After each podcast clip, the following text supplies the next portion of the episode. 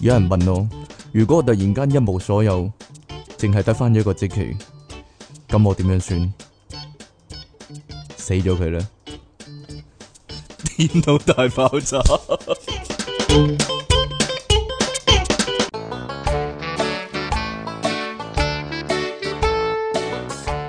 歡迎翻嚟新一集嘅電腦大爆炸，繼續有出體 king 同埋積淇離岸神啦。唔係咁講唔噶，係咁，我好似係咁講噶。你要靠嗰樣嘢嚟到去揾翻一切啊嘛， 靠即期揾翻一切，係啊，揾翻一切煩惱啊， 揾翻一切乜嘢啊？ 咁就真係冇計啦，咁樣咯， 係咯，失去一切啊 嘛，係啊，即期兩神突然失去一切啊，你係啦，啊，繼續有出體傾同埋虎門人類嘅救世主啊，係咯，就係呢個即期利昂神啊，大家有冇睇我哋嘅直播啊？正式開始節目之前呢，呼籲大家繼續支持我哋嘅節目啦，你可以訂閱翻我哋嘅頻道啦，喺下低留言同讚好啦，同埋盡量將我哋嘅節目呢 share 出去啊！要提醒大家，而家呢，除咗呢，你拉落去揾到我哋嘅內容之外呢，你要記住 k 一 k 直播節目嗰個位啊！我哋有陣時有啲直播節目噶嘛，有陣時有陣時，但好似係 P 床先睇到喎，唔係，唔係係啦。你直播可以睇噶嘛，系啦，你亦都可以成為翻我哋 P 床嘅會員啦，咁樣呢，你哋就可以呢重温呢個直播嘅節目啦， 係啦。係啊啦，如果唔係你要直播嗰陣時睇啊，知唔知啊？係咧，咁啊你亦都可以咧下低揾條 link 啦，咁就可以咧用各種方式贊助我哋啦。點啊？即其對於其呢、實個我哋我哋應該講下直播嗰陣時咧，嚇其實係可以 super chat 我哋噶，可以 super chat 下啦，邊下邊有一個即係留言嗰度咧嚇，嚇嚇！個 chat room 嗰度有一個錢。我想聽我各位聽眾嘅意見啊！阿即其咧好堅持咧要擺 PayMe 嗰個 icon 喺嗰度，喺嗰個二維碼喺嗰個位嘛。咁梗係啦。個問題係大家係用手機嚟到睇我哋直播噶嘛，咁你點樣用另有人用電 腦噶嘛？點樣又用點樣可以睇到呢個二維碼？點樣可以 scan 到呢個二維碼咧？啊，真係咁你俾埋條 PayMe 拎出嚟啦，吓，俾埋 PayMe link 冇用啊！嗰條我唔啊知點樣整，係咩？係啊，撳極都冇用嘅，係嗰算數條。係冚家拎嚟噶，啊， 係咪好笑啊？好啦，咁以後咧，我哋嘅直播咧，係啦，講下呢啲近況先咯。我哋嘅直播咧，會隔一個禮拜咧，會講呢個讀書會啦，咁就隔一個咩？係隔一個啊嘛，你話三一啊，定係隔一個啊？隔兩個啊，但隔兩個，睇下啦，係啦，咁我哋會係總之講最少每個月一次啦。做下讀書會啦，然之後咧就會每個月有一次咧就會係類似電腦大爆炸嘅嘢喎，根據呢個資料寫。根據呢個佢寫住資料啊類似電腦大爆炸嘅嘢喎，但我哋正式嘅電腦大爆炸仍然會係用咁嘅方式嚟做啦，方便啲嘛。因為咧，如果咧直播電腦大爆炸唔係真如果直係播嘅話，我我哋會驚好似講唔到自己嘢咁樣，講唔到自己嘢，一來啦，二來就係、呃可能會俾人 ban 啊，係咩？因為太暴力啦，呢啲直播、哦直播畫面度出嚟嘅話，哦係啊、太暴力啦。你估唔知 R 級喎，係咯係咩，R 十八係咯，俾佢啊打人嘅咁樣係咯，打到爆晒光咁樣係咯，咁我咁唔得啦嘛，點樣啊？你估直播嗰陣時會唔會出現呢啲畫面咧？直播嗰時我諗係會出現呢啲畫面嘅， 係啦，係咯，仲有仲有好多其他嘢添喎。啊如果唔係你唔你練大隻嚟做咩啊？練大隻，會諗住剝衫咯，直播嗰時哦，係啊，吳江師傅咁樣搽油啊，搽晒油咁樣係咯，食想食炭炭，表演食炭係飲咯。滾油。系啦，系啦，類似係咁樣啦。咁下低又係啦，我哋會講翻嗰啲捐款嗰啲善長人翁嗰啲咯。系啦，無名氏一千蚊係啦，支持吳江食炭嗰啲係咯，寫到要明 唱出嚟啊！啊，陳先生三百，吳小姐一千，係咪啊？ 咦，要揾農夫嚟喎咁樣。唔使 係啦嘛，？離岸神都得。嘿，好啦，咁我哋上次咧喺某一日咧喺銅鑼灣行街咧，我想講翻呢樣嘢啊，點係咯 解？因為即期咧有陣時咧行街咧會特別留意嗰啲肥佬啊、肥婆啊嗰嗰啲個嘅。哎係你啫，好似係喎，咁樣咧， 咁啊喺呢個類似在時代的廣場嗰度咧，喺點解要咁唱出嚟嘅？唔係嘛？ 因為我哋在百德新街的愛的愛女女係咁啦啊，唱出嚟 冇啫。錯啦，因為我哋在時代的廣場咧，迎面咧就見有呢只歌嘅咩？咪同一隻歌，你係咩想點啊？點解我淨係記得在百德新街的愛女嘅？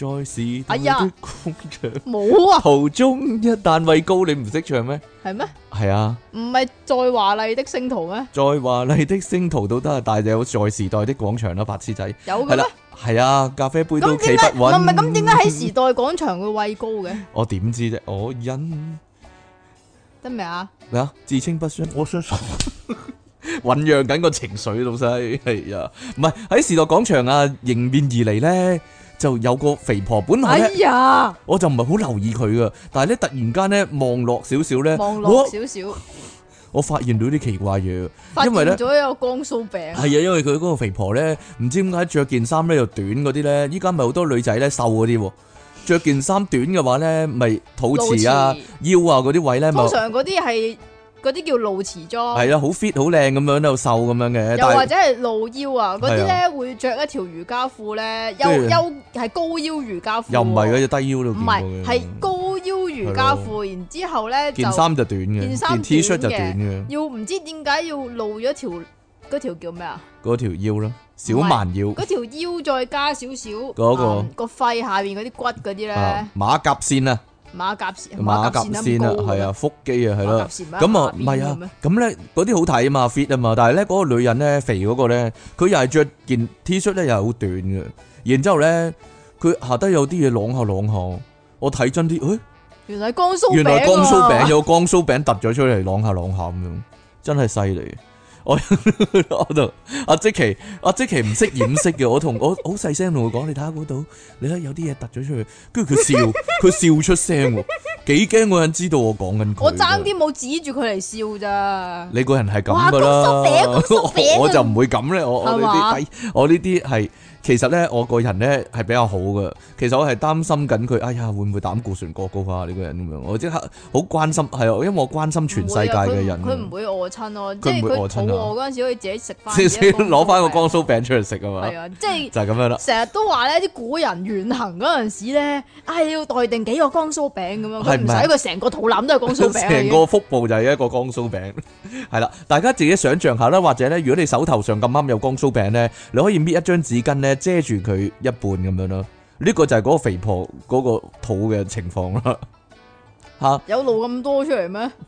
細半都多多咯，地細半咯嗱嗱，自己 嗱即其攞自己個江蘇餅出嚟 唔得，啦，我冇 啊，係啊係啊係啊。試唔到啊。好啦，今日嘅新聞報道咧，竟然咧闊別十年啦，阿福爾肯咧又出一出嚟有啦。冇十年啊？我哋好多年前講噶啦，冇十年都有七年啦。其實呢個係簡介福爾肯嘅嘅少少情生平啊情況咁樣冇樣啊錯啦。， 係咯，你講啦，唉，其阿福實我爾諗肯，福爾肯都係月經文嚟噶，我諗福爾肯係咯，每隔十年會出現一次嗰啲嘅。又冇十？年嘅。我記得嗰陣時一咧，年咯差唔多七年前咧，喺 Eddie 嗰度成日講嘅福爾肯，七年啊，七年前一四嗰陣時咯，附近哦一三一四嗰陣時咯，哦喺啊喺啊 Eddie 嗰度嗰陣時成日講嘅，成日都係啊，見到福爾肯，成日 見唔到福爾肯，見到 Eddie 啫。見到福爾肯幅相。 係啦，我依家仲記得啊，福爾肯咩樣？可以話肯咪個 image 咪就係着住條單車褲噶咯。係啊係啊，可以話係一個故人， 可以話係一個老朋友，老朋友啊一個可以話係係啦。依家改咗譯名喎， 叫法肯咯。嗱，唔得啊！我哋係叫開福爾肯㗎啊嘛。繼續福爾肯啦。咁福爾肯咧，號稱擁有，不過咧非官方嘅話，全球最大嘅 JJ，扯嗰陣時有三十四公分，大家攞把尺嚟啦，嗰把尺唔夠度啊，一般間尺咪三十公分嘅，咁算啦，你要佢長超越咗呢把間尺啊，你要你要攞啲軟尺嗰啲，攞我出嚟度咯，攞我出嚟同佢度咯。攞你成個人出嚟 同佢講，係啊係啊啊，係啊，三十四 cm 嘅，但係扯起啊，大家記住。咁唔扯咧，唔嗱，佢有寫嘅，唔扯起。啊有扯嘅咩？係哦啦係喎，唔扯就廿一點六喎，冇錯啦扯咗我十哇，唔扯都廿一點六喎，唔係喎，即係你扯咗會扯咁多嘅扯咩？咗原來多咗十 cm，十 cm 喎，喎，佢佢會唔會頭暈啊？係啦啲血去晒嗰度，哎呀， 貧血啊！突然間係啦。吓，嗱就咁樣樣嘅，最近呢，就再接受瑞典 podcast 嘅節目叫做 Gardens 啊， Gardens 啊，係啦，但係瑞典話你點識啫？Gardens 係啦，佢呢啲冇瑞典嗰啲點點噶嘛，啊啊，再一次咧傾起咧佢碌嘢啊，係啦，啊 對佢日常生活嘅影響係啦，唔係淨係傾佢碌嘢。啊咁都係傾佢碌嘢。啊佢去 podcast 嗰度冇拎出嚟嘅啊咯，拎出嚟聽唔到噶嘛？咁啊係，但係拎出嚟俾啲主持人睇㗎嘛睇睇，觀摩一番咯。觀摩啊，我諗大家唔見到啲咁偉大嘅嘢，唔會有咩淫念噶啦。係咩？我我諗係啦，即係你好似欣賞緊一個上藝術品係係咯上天雕塑咁係樣咯啊。上天創造嘅藝術品一樣但唔係係咯。喎，佢曾經因為名氣而濫交啊，因沉迷為濫不交少女性想要試槍喎。啊係咪因為我哋報道過咧？就係七年前係嘛？係咧，佢搞話到咧，紅咗啊，甚至乎好多荷里活女星咧關你都鬼事咩？揾過佢喎。係嘛？係啊，唔知有邊個咧？安祖蓮娜祖莉嗰啲啊， 你成日一諗啊諗到呢個嘅，安娜夏比米嗰啲啊， 你咁嘅。我唔知道啊。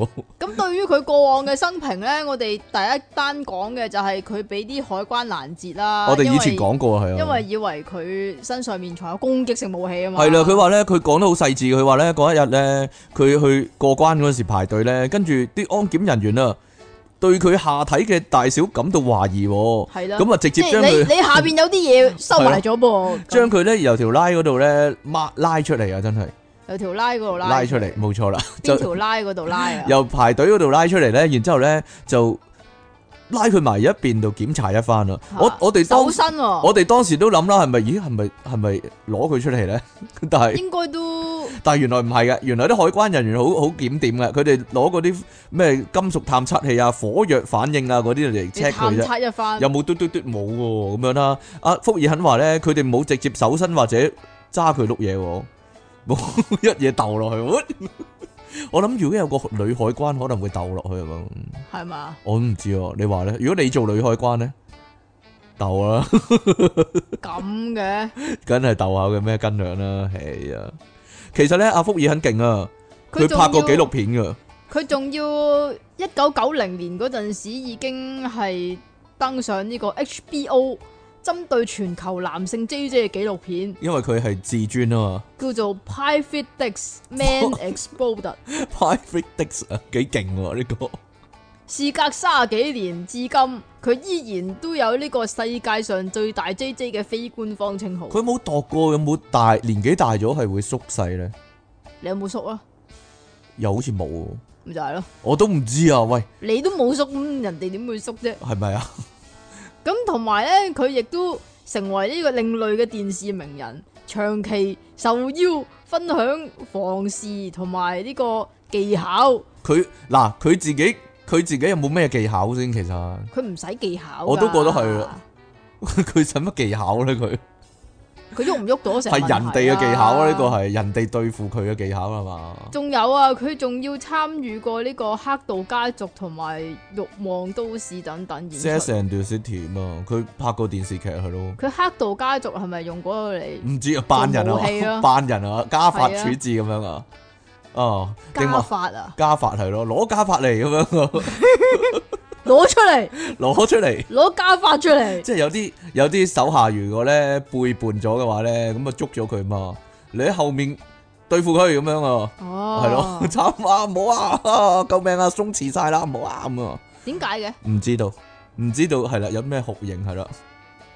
好啦，佢其實咧，亦都咧，當然啦，好多人諗啦，咦，佢會冇有冇拍 A.V. 啊？原來有咧噶，冇，唔原來係咧有咩？成人影片業界咧係曾經咧俾過好多錢佢叫佢拍嘅，但係佢拒絕咗啦，佢婉拒咗啦。但係佢會佢因話佢為，佢真如真如拱璧係喎嘛，佢話佢對佢嗰度但係佢因為佢嗰度咧，嚇而可以搞到好多明星喎。冇錯啦，搞過好多女人啦，亦都搞過好多明星啦，咁樣喎。咁後來咧，我諗佢咁講即係話過去嘅事啦，依家。係嘛？佢依家係啦，已經戒咗啦呢樣嘢。點解要戒咧？我覺得咧，如果咧佢咁大碌啊嘛，如果咧佢佢有性病嘅話，就好大劑 量，生滿咗， 生滿咗。 嗱，一般人如果生椰菜花咁樣，點最多咪啊生幾你有冇粒，諗啊最多咪生幾粒。佢咁大條咁樣，哇，唔知生幾多千粒，幾多萬，幾多萬粒喎喺上你面咪。有數啊？唔知道， 數一閃一閃小星星咁樣啊，啊，係咯。得啦好啦，不過嘛福爾肯咁講啊，同大 J 比咧，良好嘅個性同埋健康嘅體態對男人嚟講咧係更加重要嘅。個體態包唔包？啊嗱嗱嗱，福爾肯，福爾肯，你你唔好咁借啲嘢又講我啊！良好嘅個性同健康嘅體態呢啲係咯，冇你份，無啦啦燒到我嗰答啊！你真係〜冇好啦你份啊！呢個以下呢一單新聞咧，呢、個男性咧，可能咧，如果佢識得福爾肯嘅話，可能會成為一對非常好嘅朋友係啊！嘛？係啦，冇錯啦，我哋又要再講多次 啊！冇錯，我哋咧要一直咁講，一直咁講，直到我哋有朝一日唔使再講呢啲新聞為止嘅。係啦，就係咧呢個遼寧省啊，有個呢、個叫潘陽定繁陽啊，我真係好想知喎。嗱，點講啊？煩是但啦，好啦，我聽即期講啊，繁陽市一個咧三十幾歲嘅男人啊，日前咧曾國藩個煩啊嘛，面有難色咧，冇去讀到歷史㗎你係喎面有難色咧，衝去醫院做就就醫啊！佢話咧係啊，哎呦，呢個男人咧前一晚咧因為咧前一晚便秘啊。便便秘難忍啊！咁自稱咧就將一碌咧二十公分嘅麵粉棍咧，碌麵粉嗰支棍啊，塞入啰柚嗰度咧，大約十公分啦，諗住疏通一下，係嘛？係啦。但係點知佢報出嚟呢啲數字咧係唔係係假㗎？佢諗住係塞十公分嘅啫，十 cm，跟住另一半留喺體外嘅。但係因為咧塞到十 cm 之後咧，佢好攰喎，跟住瞓着 咗喎。醒翻嘅時候咧，發現成碌麵粉棍咧唔就見咗，已經哦入咗去咯。唔咁我見冇辦法自己攞出嚟啦。吞咗情急之後咧，就去到咧繁陽市第五人民醫院啊。咁嗰呢碌個。嘢跌咗落黑洞唔啊！知係咯，吸收咗入去。咁啊，呢個內診內鏡診療中心嘅副主任醫師咧，黃毅，咦，進行呢個詳細檢查，人有相似，物有相同嘅，啊係啦， 啦，嗱，人有名有相同嘅，唔關事啊，應該進行咧呢個詳細檢查之後咧，咁講啊，佢咧喺佢肚臍嗰度摸咧，都摸到有個硬嘅物體喎，而咧撳佢個腹部咧就會覺得痛嘅，咁直腸指診啊，即係話咧塞咗隻手指入去咧。仲塞系啦，咁就摸到咧喺佢肛門塞入去之後咧，就摸到木棍嘅末端喎。咦， 棍哇有個木棍嘅咁樣，我摸到喎。咁啊，黃毅醫生咧就意識到情況好嚴重啊。佢話咧電子結腸鏡顯示之下咧，直腸裏面清晰可見一個咧棒狀異物啊，比起患者描述咧係更加粗大嘅咁樣喎。咁之後咧，醫生就即時咧幫佢開肚做手術啦。咁內鏡嘅引導之下咧，兩位醫唔生係佢開肚啊！佢係前面開定係後邊開？我都想知噶啦，但係佢又要夾翻出嚟嘅喎。兩位醫生咧，即係即係通力配合啦，咁啊用止血鉗咧。佢係咪後後邊入，然之後劏前面唔出啊？知我都想知，探入肛門，哦最後經過反覆多次夾咧，夾夾夾夾夾咁樣先至夾得出嚟夾啊！公仔我諗咧，咩佢兩位醫生咧，以後夾公仔嘅功力咧，可以話係大增啊！咁啊，成功先至攞翻碌棍啊！過程中咧，患者始終係保持清醒嘅，冇明顯不適啊，可能佢爽。咁哦哦，好搞爽啊，好笑爽，啊，好爽啊，有咩地啊？二姑二姑，係啦，咁啊，再次咧觀察啦，咁佢直腸嘅黏膜亦都冇明顯嘅出血啦，咁之後咧係唔係啊？做完手術睇翻嗰嚿嘢嗰碌嘢啦，咁啊度全翻個碌嘢啊！全場醫生咧都好，嗰、個物體咧就係木質圓柱形物體啊，就係麵粉棍啦，足足有三十 cm 長嘅，兩點五公分咁闊嘅，即是話咧，如果咧福爾肯啊揾唔到女朋友嘅話咧，亦都可以考慮揾呢一個做男朋友嘅，唔咁得啊啊，三十四 cm 啊，三十四差唔多啦，咁三十 cm 都入到。但係二點五就好似有少少系啦，睇唔起， 有啦係咯係啊睇唔起福爾 肯啦。黃毅醫生咧咁啊提醒我，你應該選擇正確適合嘅通便方法喎，養成良好嘅生活習慣，千嗱祈唔好咧。呢究個竟。係啦，究竟係為乜咧？佢唔係，究竟呢、個其實便秘，然之後塞碌嘢落去已經唔係第一次噶啦嘛？究竟呢個真係藉口啊，定還是藉佢口係啊，真係便 秘。咧？條友仔，你你塞一半落去，你係你你你係第一次啊？ 你點解瞓得着啊？你 塞晒成個仲要攰啊咯你因為真係攰啊，係啊，係啊，係啊！你點樣塞咧？我又想知啦。啊即係你坐喺上面塞， 即係佢凍喺度，然之後坐喺上面咁哦坐喺樣，上面係咯咩啊？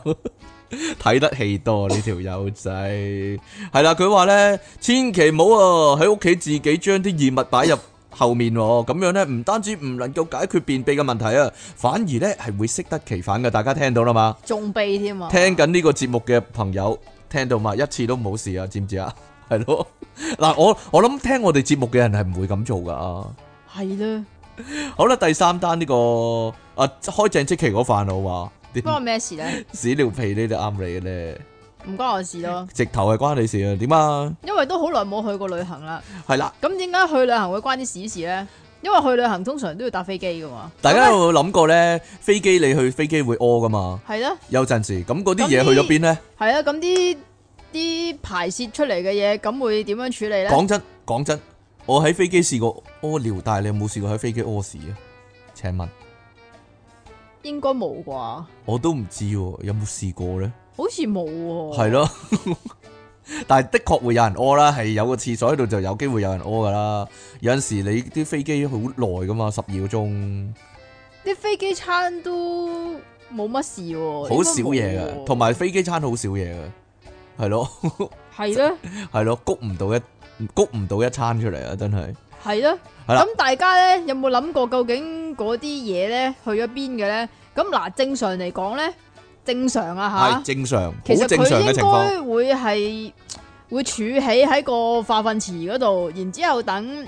靚咗，跟住先至由嗰啲化肥嗰啲車吸走咁樣樣噶嘛。係啦，咁但係咧，有陣時啊吓，有陣時佢咁講噶，有陣時長途機咧係會有機會咧空中要放低幾兩噶，冇錯，即係空架中排架電飛機自己放低幾兩噶。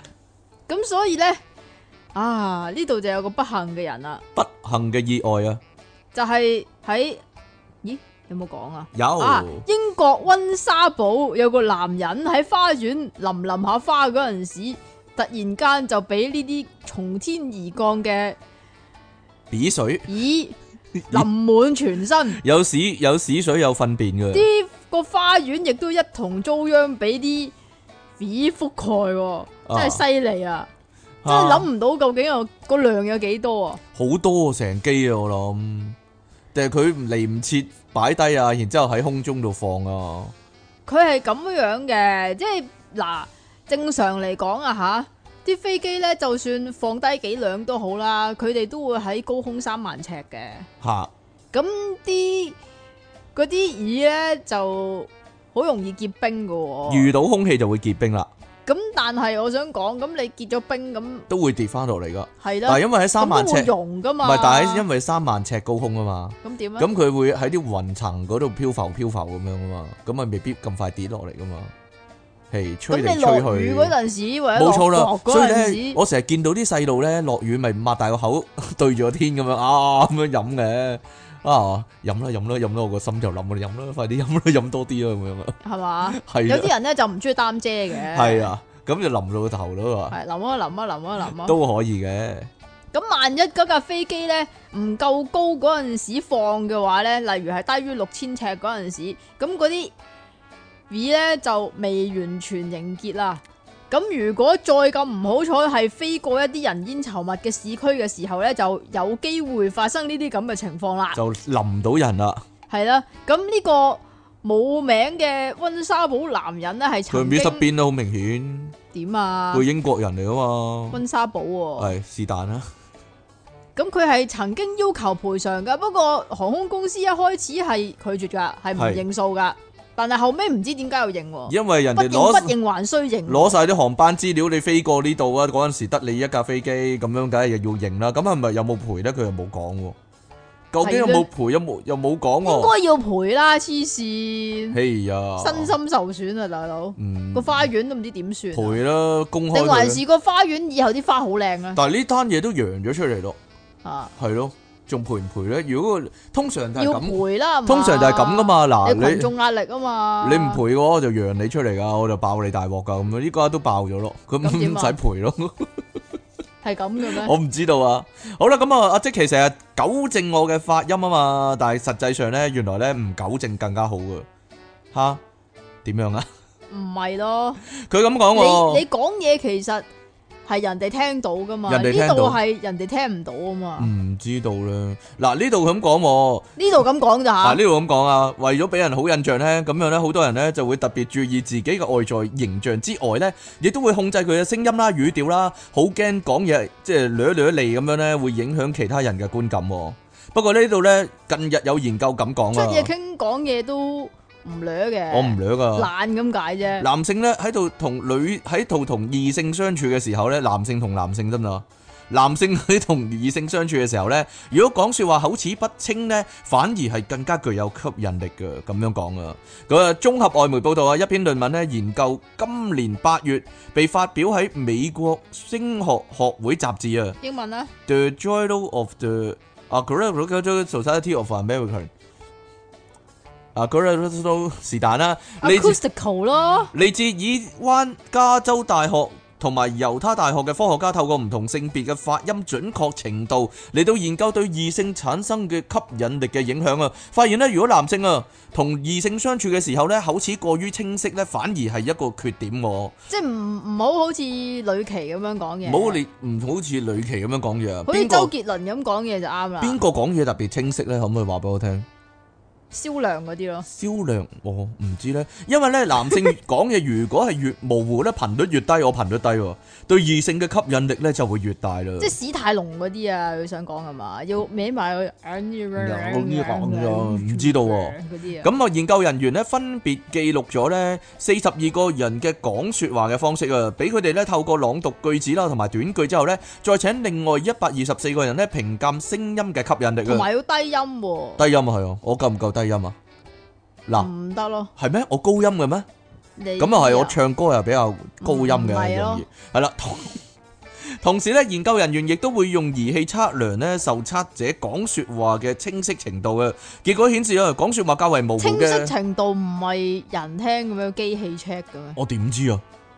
鬼知咩戲啊？講説話較為模糊嘅男性呢，係更加受異性所稱合噶。咩啊清咩？點講啊？青來啊，係咯，更加受異性中意啦，係是但啦。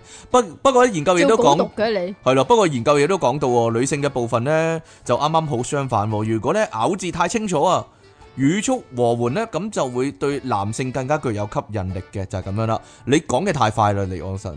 sorry 唔咯，係唔係唔係，你講嘢都幾慢喎，有陣時，但係。一時時啦，系咯，慢嗰時咧就慢到人哋瞌眼瞓咁滯啊！係嘛？係啦， 唔知你咩事咧你，阿尼昂森要清楚啊嘛，要清楚啊！你講嘢好清楚咩？唔清楚咩？曾經有人評快論，都清楚啊，曾經有人評論過我哋咧做節目咧係兩個人都係 兩個人都口齒不清喎，有人咁評論過喎，兩個人都係喎，唔係咁淨係我喎。咁應該冇其他節目可以係清楚噶唔啦，知道喎啊！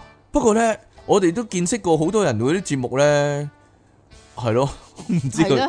唔知佢講乜嘅喎，直頭。如果冇冇字幕嘅話，你嚇係以為佢係講緊我直頭係咁樣嘅，嘅，直頭係咁樣嘅。有啲人嘅節目，我上過一個人個訪問嗰度咧，嗰個人係不停都係咁樣嘅。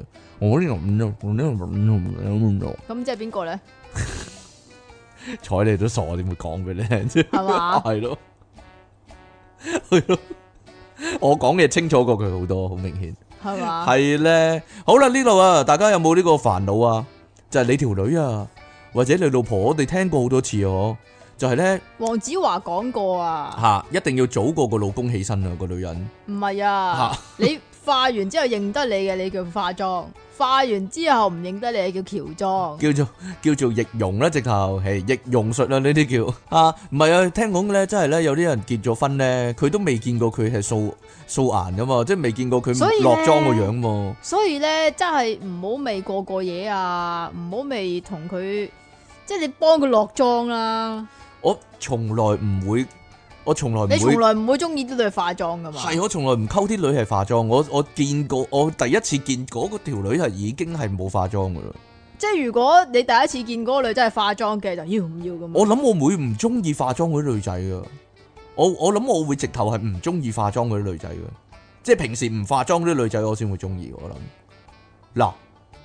其實應該係啊。我一路由頭數到尾，我由我由我細個開始到我大個之後，我都係咁樣。我我未我未溝過一個係化咗妝嘅女仔嘅，講真係嘛？係啊。嗱，所以佢好彩啊！即係你，如果如果我中意你嗰時，你已經係咁嘅樣，咁冇所謂啦，有乜所謂啫？係樣呢啲嘢啫嘛，系咁嘅咩？ 樣呢啲嘢啫嘛，係啊，好睇得好開依家真係，系嘛？係啊係啊係啊。其實係應該睇嗰個人唔化妝噶嘛？點解會有啲仔會中意啊條女化妝化得靚靚咁嘅咧？好奇怪咁咪就係。好啦，呢度咧有個悲劇啊，就係因為咁點啊？呢個就埃發生喺埃及嘅，就真係奉獻各位，奉獻各位，係啊奉獻咧，奉獻啲嘢俾各位。哎呀，未睇清楚就唔好結婚，唔好嗰啲閃婚嗰啲啊！我諗未睇清楚，直頭唔好教喎， 即係點啊？係咯，睇清楚你會怕嗰 啲啊，睇清楚搞唔落嗰啲係咯，你會嘔嗰啲啊！啊，嗱就咁樣嘅，外媒報道咧，咦？呢度啊，一個埃及嘅男人透過網絡認識老婆，但係喺結婚之後先至第一次見到對方素顏，覺得被騙，所以咧就憤而向當地嘅法庭提出離婚申請啊！咁呢個男子呢，因為睇到佢面書上面貼咗好多化濃妝嘅靚相啊嘛，咁見過面之後呢，就無啦啦結婚咯抵死啦！Facebook 溝女條友 喎。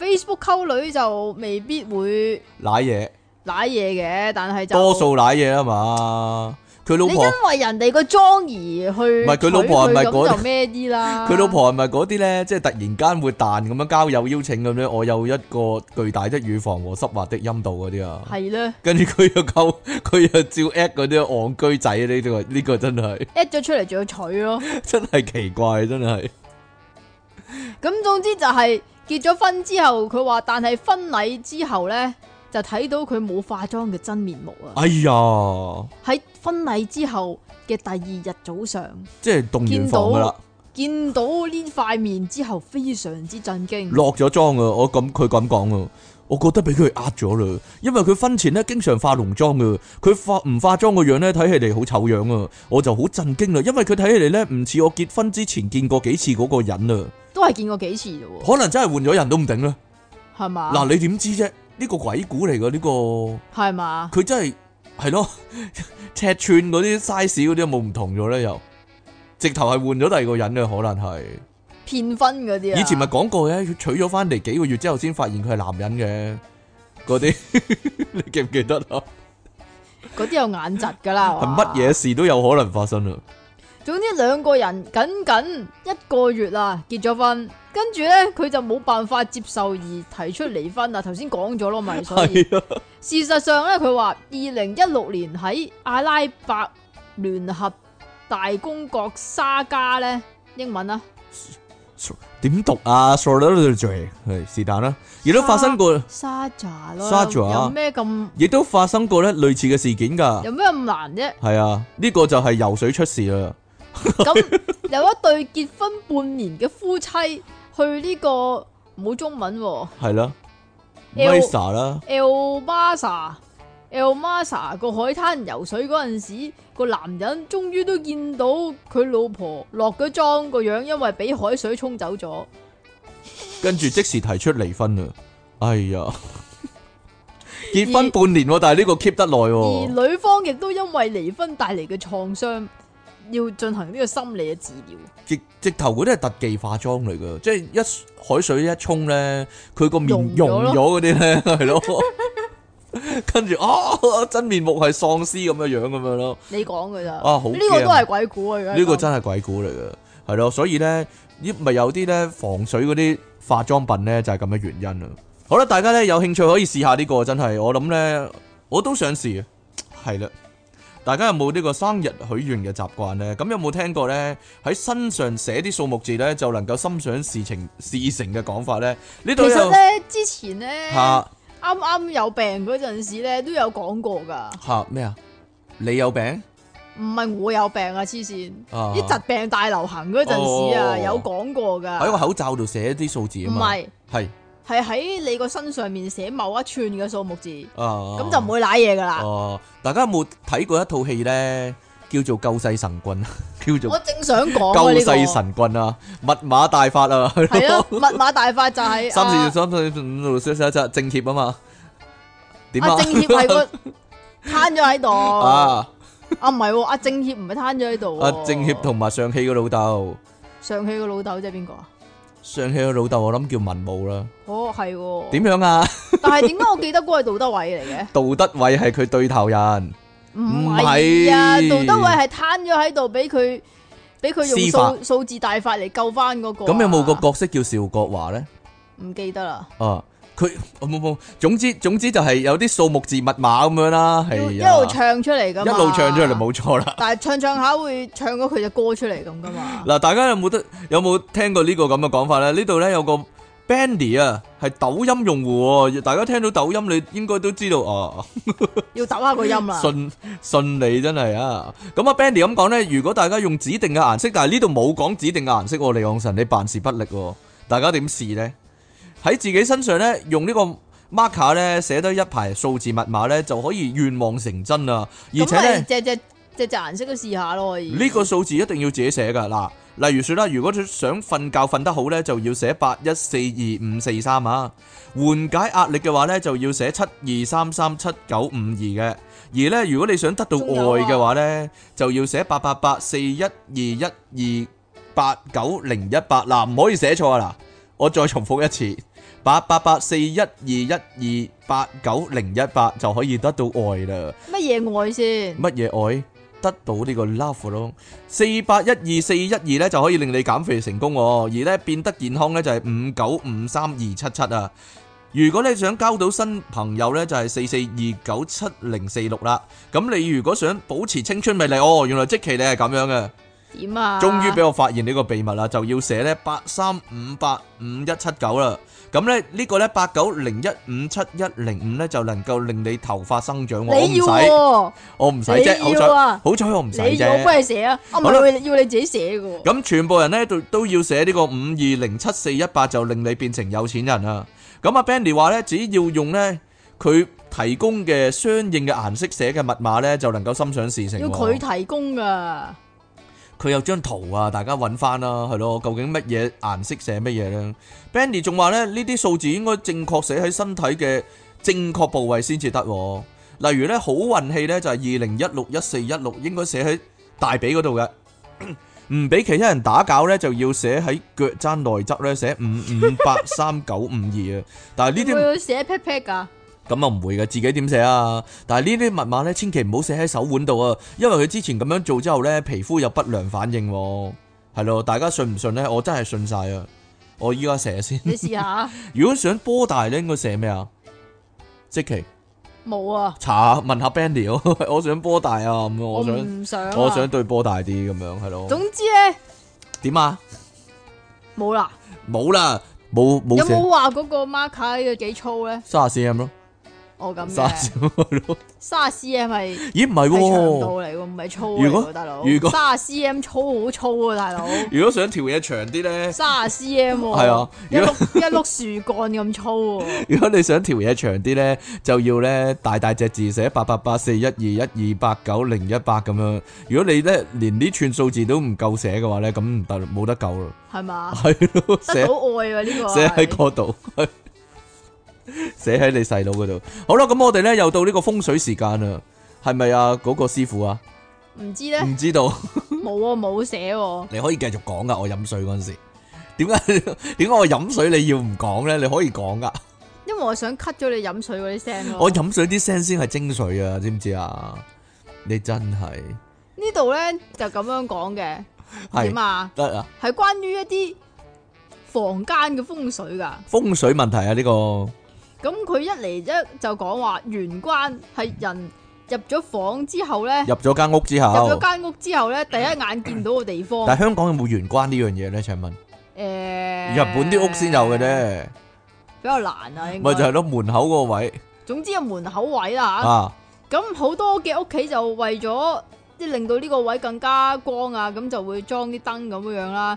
咁呢度除咗光之外咧，仲要有氣氛嘅喎，仲要日營造呢個温馨舒適嘅感覺㗎，有温馨舒適嘅氣氛，令到家居洋溢住一種富貴吉祥、興旺同埋幸福和諧，甚至浪漫温暖嘅氣氛喎。啊咁燈光咧就屬陽噶，咁可以用嚟提振陰氣重嘅地區嘅磁場、喎，啊，聽佢亂噏啦，係可能真係得咧。得啊啦，係一定得啦，係。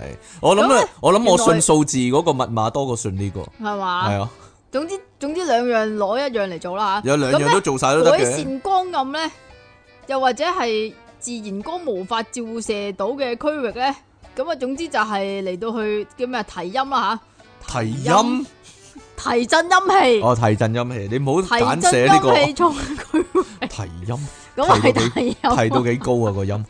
而家啊，會唔會一提提到上喉嚨啊嗰度？咁燈光嘅好壞咧，係會直接影響到住喺裏邊嘅人嘅心境同埋健康噶。咁好嘅光線磁場咧，會令到住喺裏邊嘅人舒適啦、精神煥發啦，同埋運勢提高嘅。 係咪啊？咁呢度咧，以下咧就提供咗一啲叫做玄關燈飾、旺財開運同埋禁忌格。咁喂喂，有有個老師個名哦，喎原來有啊，陽燈乜啊？楊登科啦，山字下邊仲有科係乜？科啦，唉，就咁科可啦能唔。係科噶啊嘛。是但啦，我幫你查下啦。你繼續講啦。 咁第一個咧就係、色調而暖啊，要用暖色格。色調係暖色或者中性為主，就咁啊創造温馨浪漫和諧嘅感覺噶。咁喺深夜中咧，原來冷色調係會令我哋感覺惶恐、唔温馨、聚集陰嘅磁場，咁啊會影響健康同埋家運，甚至係影響家人嘅感情噶。所以咧就用暖色即係黃燈為主啦，就唔好用冷色嘅白燈啦。咁仲要咧係黃燈咧，第二啊，黃燈咧原來係招財嘅喎，你點啊？查到未啊？佢唔出嗰個科嗰個音， 嗰個冇啊嗰個發音算喎啦。冇啊，壞咗啊已經。黃燈啊，黃色咧原來係屬土喎，咁啊土生金喎，係咁嘅咩？土生金係啊，土係生金嘅咩？你唔係咁講嘅咩？咁暖黃色嘅燈飾咧，原來咧係可以招財噶，咁啊幫我哋有助我哋嘅增加財運，對偏財亦都有幫助噶。咁第三咧，原來係忌紅光嘅喎，紅色燈光啊，會令人心煩氣躁、焦慮不安，夫妻感情唔和睦，家人咧就唔和諧，特別係新婚夫婦，紅色嘅燈具咧係大忌嚟噶，仲會容易引發其中一方嘅外遇添。咁嗰啲嗰啲神主牌嗰啲紅燈咁咪死得咯，係啊，千祈唔好紅燈啊，知唔知啊？唔可以紅燈啊。總之，第四顏色唔好咁雜亂啊，即係依家咧咪興嗰啲 LED 轉轉燈嘅，你中意啫嗰啲，我冇中意啊，成日話要打燈嗰啲，咁唔唉，係打呢啲啊嘛，點知你啊？點會打呢啲啫？呢個顏色雜亂就大劑啦。因為咧，佢話為咗塑造浪漫嘅氣氛，裝修嗰陣時如果用嗰啲粉紅啊、藍啊、紫啊，點解又黃嘅？係咧，總之係 L E 嗰啲 R G B 嗰啲彩嗰啲轉嚟好轉去嗰啲好彩嗰啲彩燈個啊，電腦係咁得唔得咧？係啦，都唔得㗎，。應該死得啊呢啲，所以我最憎就係啲幻彩揈啷啷嗰啲啊。係咪啊？咁原來呢啲燈啊，其實喺陽宅嘅風水學裏邊咧係唔得㗎。係咪啊？因為角色嘅色彩都會對情緒咧產生影響嘅喎。如果啲光線太過雜亂嘅話咧，會令人心情亢奮、唔穩定啊。咁長久以嚟咁住喺嗰度嘅話咧，就會煩躁不安、專注力唔集中啊。咁同埋會影響家人之間嘅感情添㗎。哦我諗對你冇效啊啦，呢個影響唔到同你家人之間嘅感情啦，真係。係啊係，嗯係咯冇得冇得再差。啊冇得再。差，係咯，差無可差。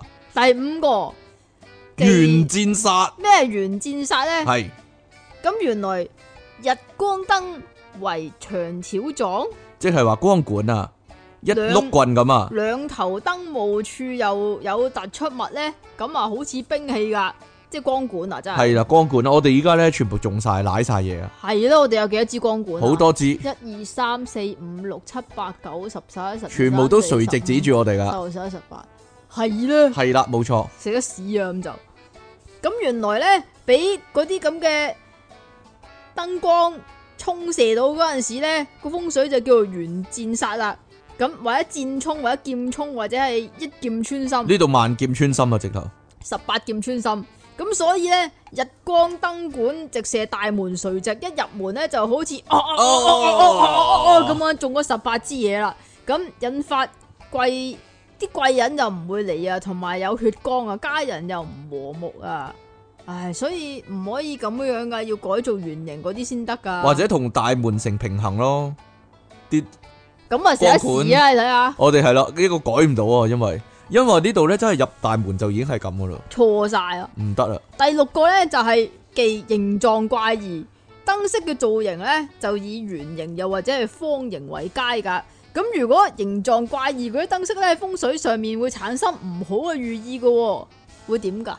佢話咧會產生咧運勢或者健康不利嘅影響嘅，通常都係咁講噶啦。係咧因為佢話咩及頂式嘅圓形燈飾基本上係符合天圓地方呢個理論㗎，咁啊寓意天高地厚、家宅安穩，咁啊唔會形成角殺又或者係壓頂等等嘅心理壓抑喎。咦你間房好咗啊咁，點解啊？因為嗰個吸頂嘅圓形燈啊嘛，我不嬲都係吸頂圓形燈，係咩？係啊。哦， 以以前都係噶，啊你以前只不過壞咗係啊多咗只老鼠同埋只狗啫嘛，哦，唔得噶啦，兩隻米奇老鼠同埋一隻高飛狗。啊啊啊啊好啦，仲有咧忌尖鋭啊，大家驚唔驚啊？如果尖鋭，千祈唔可以 Google 查尖嗱咪鋭。就係咯，千祈 因為唔好。尖角嚟講咧，有尖角殺啊，尖角角度越少越尖，殺氣越重，咁啊引發口角啦、感情不佳啦，同埋血光噶。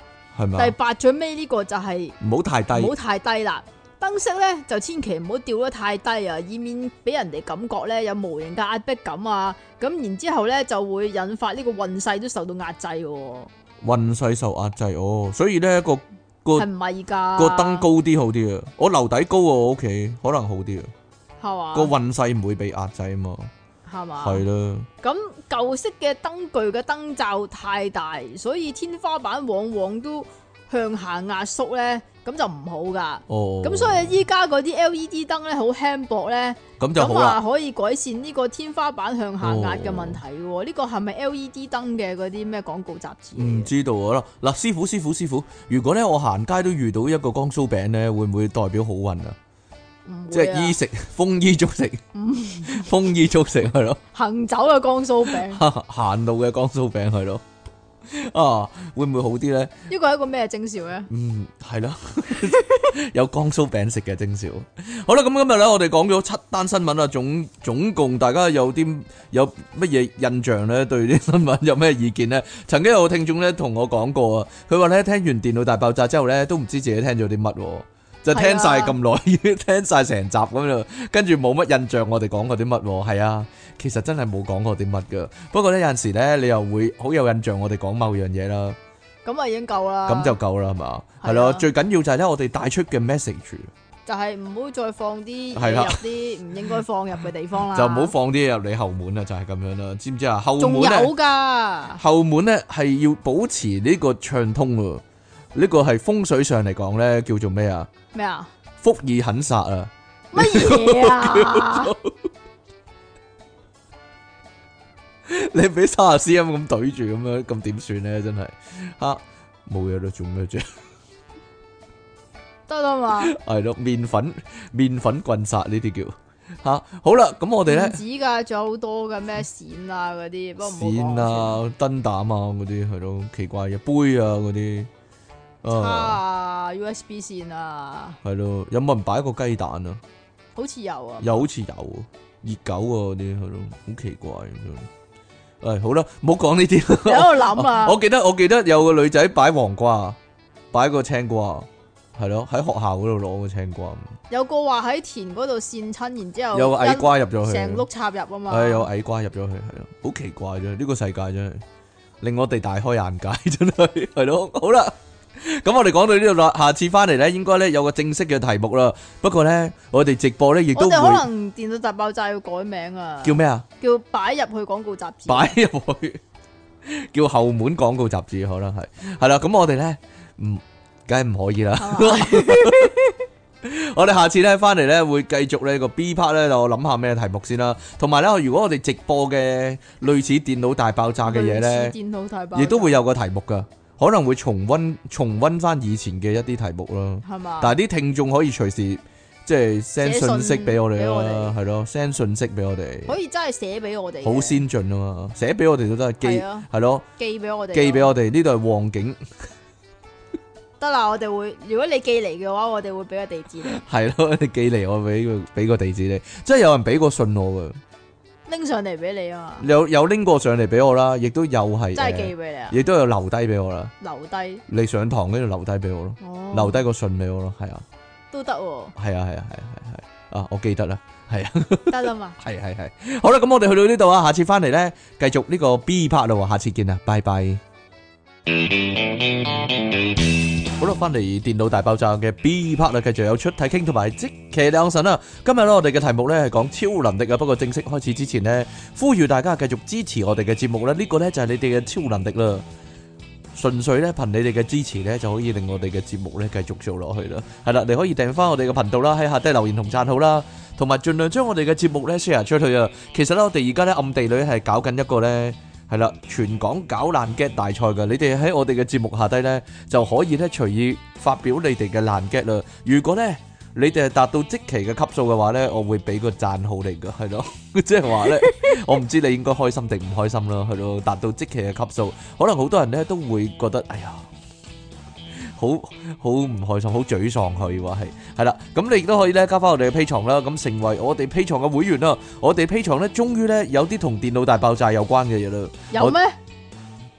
有啩，我哋將會喺下個星期三晚呢，係啦，直播《電腦大爆炸》類似《電腦大爆炸》嘅節目啊，或者《電腦大爆炸》嘅番外篇啦，係咯，咁啊，各位呢，如果睇直播當然冇問題啦，但係呢，如果直播完咗呢，你蘇州過後冇艇搭，咁點搭翻呢？就係、你要做 P 床嘅會員啦，就可以隨時重温我哋嘅直播內容啦，就係、咁樣啦。下低呢，你可以揾條 link 啦，咁你就可以呢，隨時隨地贊助我哋啦，就係、咁樣啦。其實直播都可以係啊 super chat 我哋嘅，但係咧直播嗰陣時都可以贊贊助助我哋所以比較建議你哋係 pay me 啦，係咯，最好一滴都唔好留俾人啊嘛，一呢定啲叫肥水不流別人田啊女，係係啦，嘛？係啦，冇錯， 好啦，各位超能力，你哋有咩意見啊？係咯，咁啊，啱先咧，有咩意見啊？對於啲超能力有啲咩意 唔見啊？係啱先，我覺得即期都可以話係超能力啊。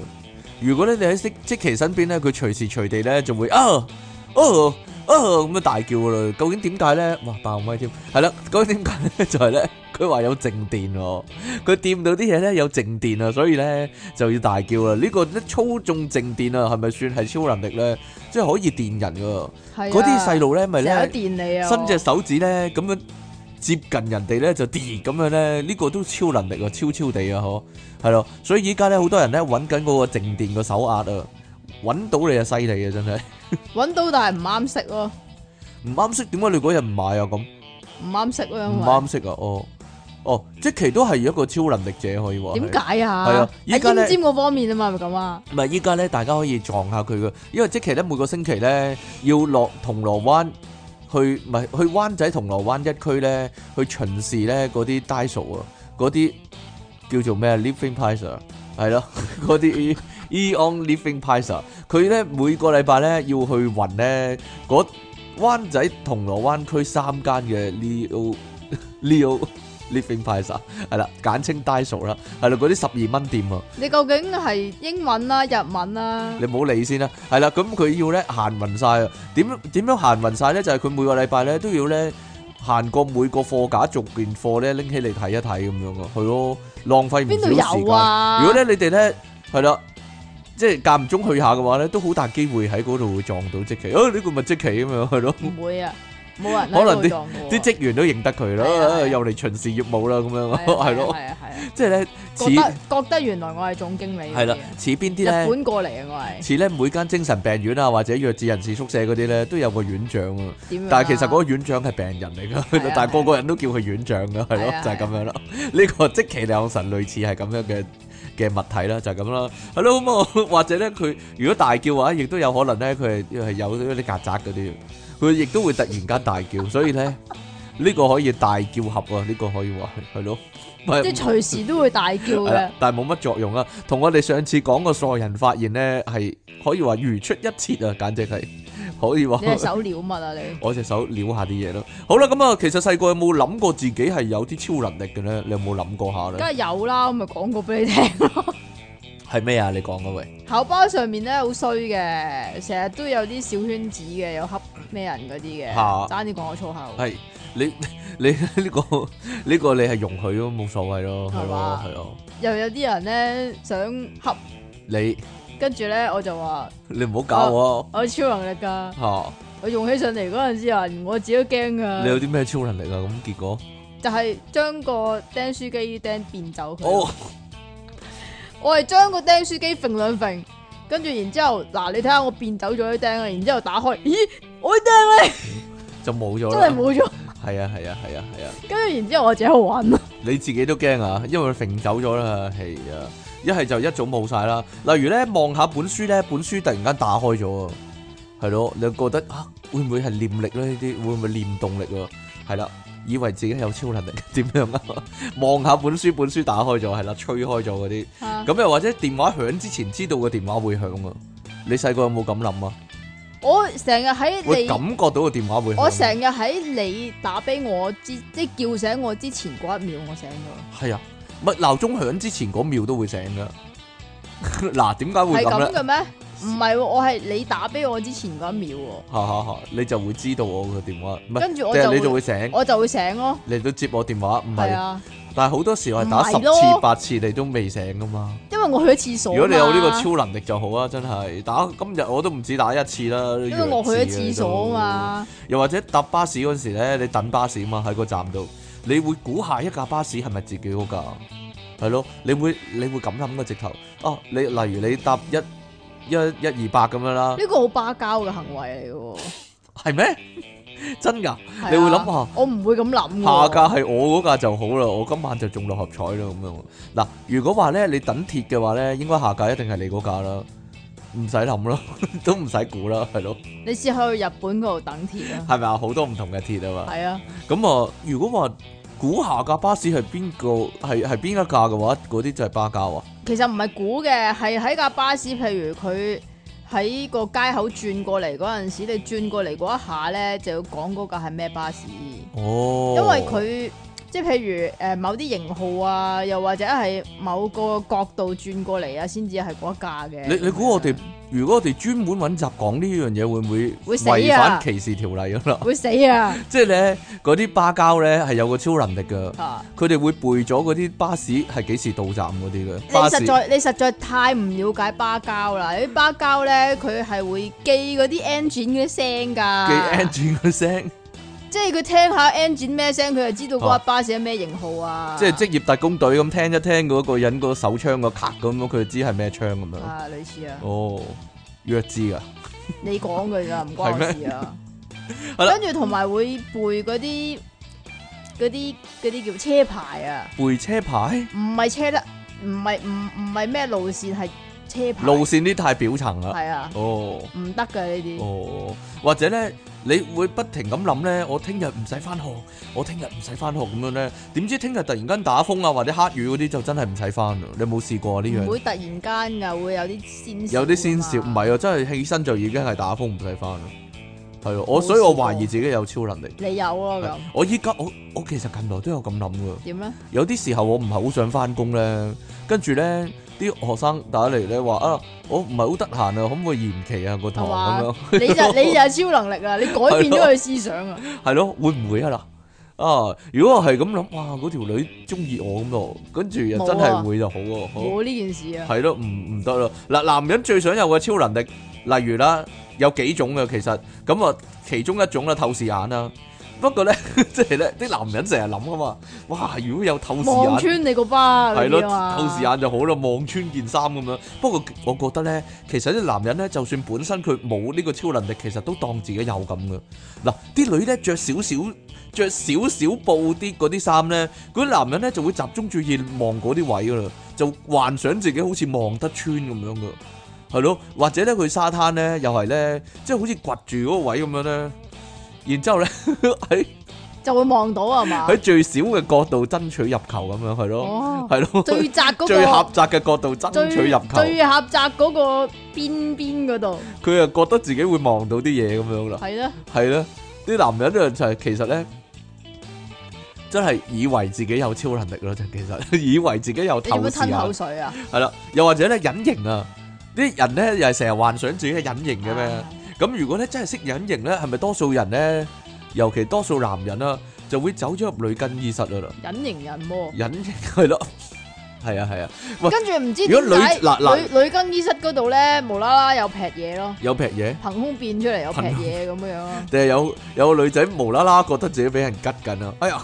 點解咁嘅？冇嘢係咯，明明冇嘢咁樣啊，係咯，唔係女仔嘅心態啦，男仔就梗係咁諗啦。哦，我我隱咗形嗰陣走入女更衣室啦，咁樣咯。咁女仔咧，女仔心態咧，如果你如果你突然間隱咗形，你會點咧？真人係人唔會咁樣唔㗎。係人人見你唔係到，嘛如果人人見你唔到啊，你唔好你唔好講鹹濕嗰啲女仔會諗乜嘢咯？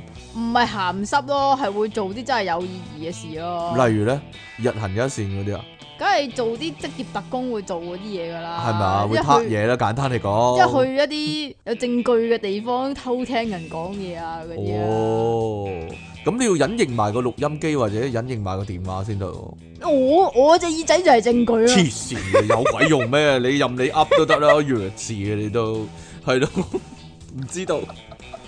哦，咁啊即係我就係諗啊，啲男人如果入咗女更衣室咧，係會齋睇定係有所行動嘅嗰你都忍咗型啦，梗係做乜都得啦，係嘛？啲，會俾人捉，齋睇喎。會俾人捉住噶嘛？ 你都忍咗型啦，喐-捉鬼你即係覺得有人咩？摸我嗰啲啊，個女仔突然間唔知道啊。思覺失調咯，關人鬼事咩？你揸落去會變咗形噶嘛？會嘅咩？唔會嘅咩？哎呀，會嘅咩？唔會嘅咩？會嘅咩？啊。你咁-你咁粗魯㗎？其實係咪啊？太大力啦！係咯 其實咧細個幻想自己識隱形咧，都比較多係會諗咧，去咗銀行攤好多錢翻屋企咯。嗱，或者去咗玩具鋪咁樣攞好多嘢翻屋企咁樣咯，咁但係件玩具會走㗎嘛，件玩具會飛下飛下咁樣空中，係咯，係咯，除非你嗰件係隱形斗篷咯，嚇？係咪啊？咁呢個就唔係超能力啦，係啊。好，仲有一個時間停止啊！哦，咁呢個啊好使好多，係咪啊？？嗱，如果多，如果所有人都停晒，嗱咁你如果自己就可以喐啦。如果停止嘅話咧，就真係偷嘢啦， 咁一樣啲男人係可以為所欲為噶。啊類似啊，點解我就係諗啲點解超能力全部都咁鹹濕啊？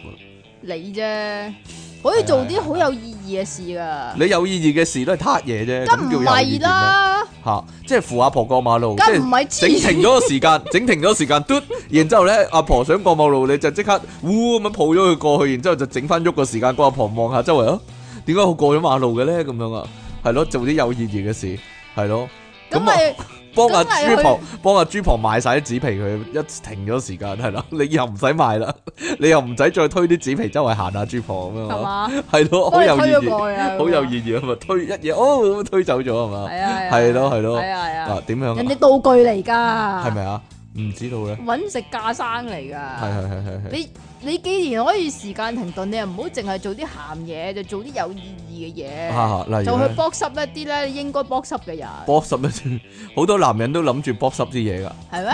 係啊 box 濕啲人哦噶係啊。哦，唔知咧，但係咧時我就驚啊！如果時間停頓咧，啲男人想為所欲為，但係講真真咁樣，講真真點解嘅？唔知道，哎呀，唔明喎唔，明唔唔知道，係咯，可唔可以有啲嘢時間停頓嗰陣時係濕嘅咧？唔知道啊！我聽聞有啲人係不嬲都係咯，係咩？不嬲都辛苦。嗯係哦，係啦，如果我諗咧細路諗時間停止咧，多數係諗咧要去鋪頭玩具店嗰啲，又係拎好多嘢翻屋企咁樣咯。所以咧個結論就呢係呢咧。啲好大雄嘅想法係咯咯，即係停時間停頓，然之後就去漫畫鋪啊嘛，睇晒係啊漫畫佢。系咯，個結論就係大人就鹹濕咯，細路就貪心咯。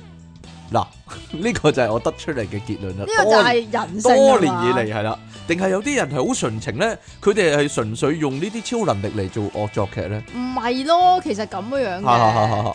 咁你你知道你偶像住邊噶嘛？哦，咁你時間停頓咪可以揾佢咯？你時間唔停頓都可以揾佢噶，唔得㗎你揾到佢得佢噶，會喐㗎嘛佢會喐喎。 嗱，佢嗰會陣時見到你噶嘛？嗱，你睇咧遙控器嗰套戲咧，遙我控器啊，邊套邊套遙控器啊？遙控器嗰套戲叫咩名咧？中文邊套遙控器啊 Kick 嗰套 Kick 就 click 啊啊嘛， ，The Kick 個中文叫咩啊？唔知誒是但啦。咁其實咧，嗰、個男主角咧，咪整停晒成個世界嘅，但係佢又冇做咩鹹濕嘢，或者咧完全冇做啲嘢係令自己發達嘅喎。佢真係純粹一開始咧用嚟做惡作劇嘅喎，佢咪整停咗個 boss，然之後打咗佢幾下巴嘅，咪就係應該咁跟樣住佢哎呀哎呀哎啫嘛。呀，點解我咁痛嘅咁樣嘅？係啊，然之後走去佢個面前嗰度咧，成個啰柚咁樣懟佢放屁嘅，你記唔記得？呢啲係你會做嘅嘢咯。但佢會做啊嘛，嗰你陣唔使時間停頓都會對我做呢咁嘅嘢咯。阿當桑迪啊，啊點啊？嗰陣咪阿當桑迪啊，跟住咧，嗰套戲叫咩咧？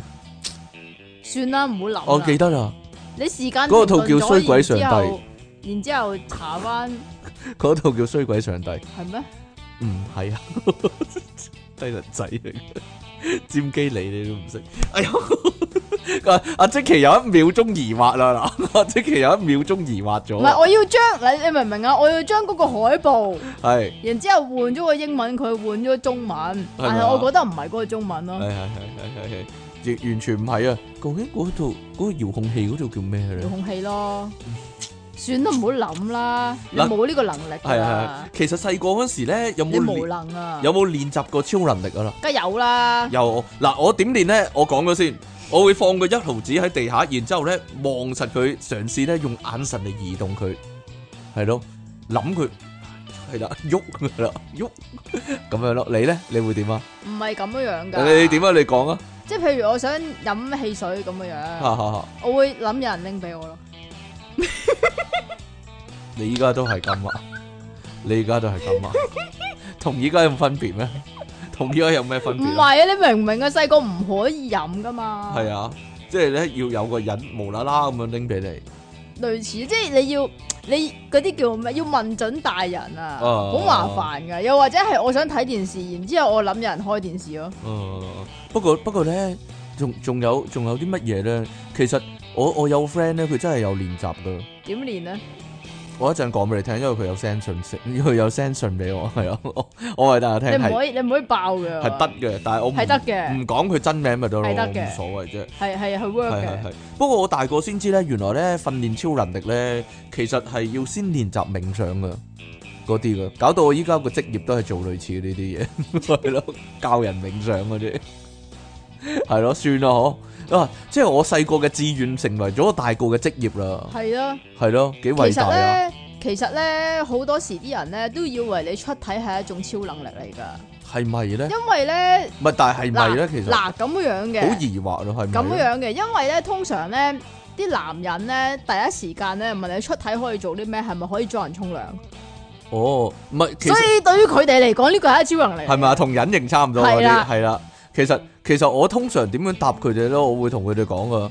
講真，你唔出體，你都可以裝人沖涼噶， 係咯。 啊？ 你依家你你親身去又得，你有咁多科技嘢，你又可以隨時去用呢啲科技嘢又得，你係嘛係咯，用個望遠鏡又得整。個航拍咁樣樣。咪就係咯，你學使乜學出體咁麻煩咧？學出體係一個好麻煩嘅嘢嚟噶嘛，係咯。好麻煩㗎，唔麻煩咁樣，都要經過一番練習咧。你學一個新技能，通常都麻煩嘅咯。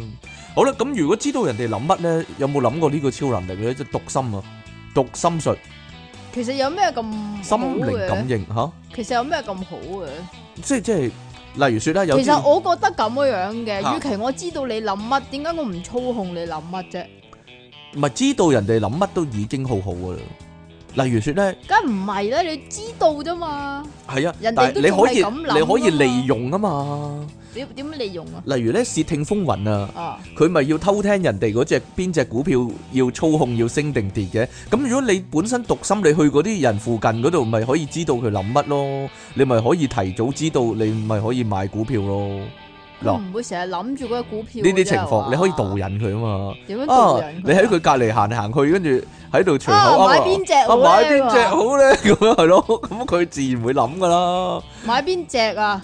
係咯。買邊只雞翼啊？咁樣係啊係啊係啊係啊，如果類似呢啲啦，你咪可以知道人哋情報啦嘛。例如說你想溝嗰條女喎，咁你又唔知你嗰啊實在條，太膚淺啦你唔知嗰條女中意啲乜啊嘛，咁你咪成日你偷你聽聽佢心聲啊，咁你咪可以啊照做啦嘛。你聽到佢講嘢，其實咧有啲人咧嚇口不對心咧，有啲人心都唔對心嘅，你直接操控咗佢嘅話，咁佢就係咪啊乜都得啦。係啊，係唔知道咧，你咁樣諗嘅實在太膚淺啦，係咩？係啊，但但但如果好似對付你呢啲咁頭腦簡單嗰啲就冇所謂啦，一睇就知你中意遊戲機啊、模型啊係啊嗰啲噶係啊係啦啊。如果溝你嘅話係，啊，都係係咧啊好簡單，想不離開咧，送都多係啲投模型俾你啊，投係其咯，所好咁樣，啊咪就係，咯。但係有啲女就高深莫測一啲啊嘛。點樣啊？即係係咯嗰啲咩咩巴黎冚家啊嗰啲唔啊，知道， 我覺呢啲都冇錢嗰滿足啲佢啊咩。Hermes 嗰啲啊，鬼知咩呢啲？係啦，咁我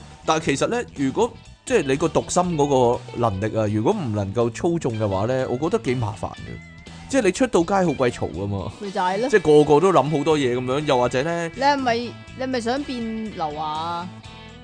你真係太膚淺，我係睇 Mel Gibson 嗰套啊，你真係我都係，我係睇 Mel Gibson 嗰套啊。我都冇睇過劉華你嗰真套，係唔係你，你會發現咧，可能周圍嗰啲人咧，你身邊啲人其實多數都唔中意你嘅，係咁喺心裏邊講你壞話咁樣嘅，係咯呢條麻煩友咁樣係咯， 呢條呢條死白痴咁樣咯，係啦，好啦，而家咧其實咧興嗰啲超能力咧係廢廢地冇乜實際作用嗰啲嘅，興嗰啲，係依家依興家興嘅咩，哦依家興講嗰啲係啦，啦，例如可以預知幾秒鐘之後發生咩事嗰啲咧。哦，幾秒鐘咁 樣，係咯，有乜用咧？真係，即係成日講呢啲咧無傷大雅，但係完全係冇作用嗰啲超能力咧，係咯。又或者咧，嗱，你知道幾秒鐘之後發生咩事，其實有咩用咧？最多你可以避免自己撞車啦，但係你自己行路小心啲咪得咯，係嘛？又或者咧，係聽得明啲動物講乜啊？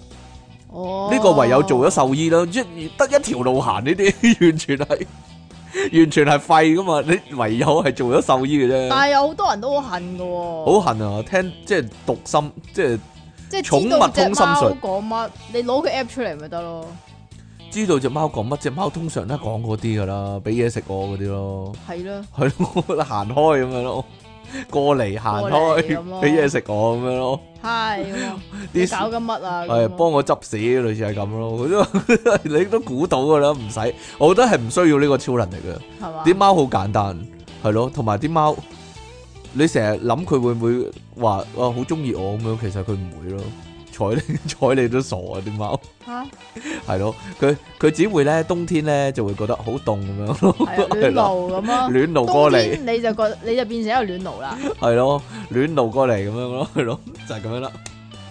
有冇啲貓係咁樣？佢攤咗地咧，過嚟抱我，要去嗰度咁樣咯，即係懶有嘅懶貓呢啲叫有嘅，呢啲最懶嘅貓，你你啲貓其實都即奇貓呢簡係啊，稱，你啲簡貓其實都有超能力噶啦稱，嚇佢企喺你控面前制控制你做嘢啊嘛望住你咁然之後你就俾嘢食 佢啦，冇錯，啲人就係咁樣啦。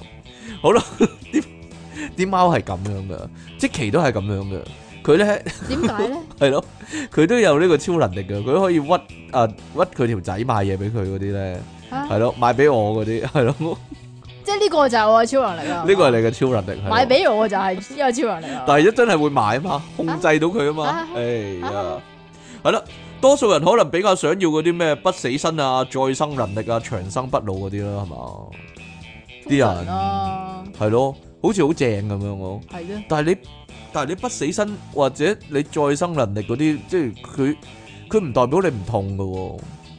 例如你受重你受重傷，你都係痛噶喎，係嘛？都係嘅喎。我就諗，我成日諗緊佢，我成日諗緊呢樣嘢。但係有啲人你唔阿好以 w 為 o l v e r i n 咪話佢好痛嘅，係啊，你唔好以為唔痛又就係超能力喎，唔痛原來好痛苦係喎。咯？唔痛你甩咗隻手你都唔知啊嘛。係咯，係咧，所以唔得嘅呢個。我我有諗過啊，如果俾我，如果俾我創造一種超能力咧，我有諗嘅，可唔可以隔空可以拎咗對方啲底衫褲出嚟嗰啲？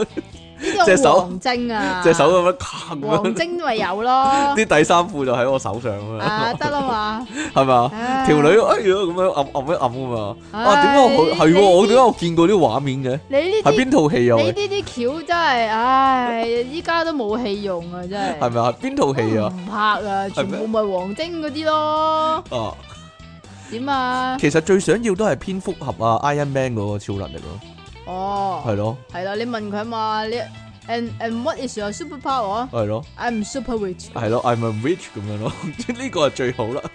嗱，比較現實世界都有嘅超能力啦。其實你見到鬼算唔算係有超能力咧？算或者同鬼溝通係咪超能力咧？算。係咪咧？嗱，啊其點實解唔算？即係如果你可以有寵物通心術，點解你可以同鬼接觸唔算係啊超能力啫？因為梗係算啦。因為外國咧，如果講話咧通靈咧，定還是超能力者咧，其實都係一樣噶嘛。係啊，佢係叫 psychic 噶嘛，係嘛？都係同類咯，叫係做華人地方先至覺得呢樣嘢好係特係分開嚟講咯，係咯，華人地區先會將呢兩樣嘢分開嚟講咯。係啊。即係問米婆同埋超能力者係兩樣嘢嚟噶嘛。係啊但係如果外國人嘅話咧，你通鬼神同埋你即係念動啊、念動力啊、讀心啊，呢啲全部都係叫 psychic 噶嘛。我我讀得啱唔啱啊？psychic 係啊係啊係啊係啊，啱啱都係叫靈媒定還是係類似有特異功能嗰啲人都係一樣噶嘛。對佢哋嚟講係點解咧？因為佢哋唔會分開兩類人咧，真係。點解唔係華人地方咁樣先奇怪？唔知道啊， 可能可能佢可能我哋覺得有本質上嘅分別喎，我都唔知喎。但係實際上呢個都係同精神力量有關噶嘛，係華人就會撥咗呢啲落去迷信嗰一 part 啊嘛，哈哈哈哈哈咁所以就唔坑落去所以佢後嗰來，啲嗰度咯。所以佢後來啊，有嗰啲 superhero 嗰啲漫畫之後啊，咁呢啲咪叫 super power 咯。佢唔會再將呢啲全部叫 psychic 啊嘛。psychic 一定係 ESP，即係超感知力同埋 PK 啊嘛，即係即係念動力啊嘛。嚇如果話誒、呃你穿過牆壁呢啲就已經算係已經算係 super power 啊嘛，佢唔當呢啲係 psychic 啊嘛。但係講真，以前啲人都有話有穿牆術呢樣嘢嘅有啊邊個嘛？David Copperfield 啊嘛，喎，係啊係啊，David 穿 Copperfield 過長城係啊，David Copperfield 係啊，喺空中浮起都係得嘅喎。啊，梗係得啦。空中浮起，我覺得乜都冇乜用喎。以前咧，以前咧，白元張房咪表演過嘅，係咩？佢打坐然之後浮起嘅，佢聲稱自己。我個有張相啊啊嘛！，但係就咁浮起冇用啫。如果可以高速飛行先有用啊嘛。浮到幾高有用咧？你覺得浮下浮下咁樣，都好寫意嘅，算啦。我係自娛啊係唔嘛係。我諗緊，如果你你可以浮下浮下，你咪唔使有床咯。瞓唔瞓得着咧？要浮下浮下。哦，好啦，冇嘢啦。你要用自己個力㗎 嘛？要嘅咩？我唔知道啊。而家咧好多人咧講咧預知夢嗰啲咧，嗱呢個好明顯都係算超能力啊，預知夢。都算。但係其實我一開始就唔信呢啲嘢噶啦。點解咧？你地震打風股票冧呢啲成日都有噶咯，你過一排就有噶咯，咁使鬼你預知咩？哦，嗯我夠話到出年一定又，或者預知邊個死咁樣，啊邊個一定會死㗎啦咁啊。反正佢會死噶啦咯，哦即係你預唔預知佢都會死噶。哦嗱，例如說去到邊個位我就肯定佢係流嘅咧。係點咧？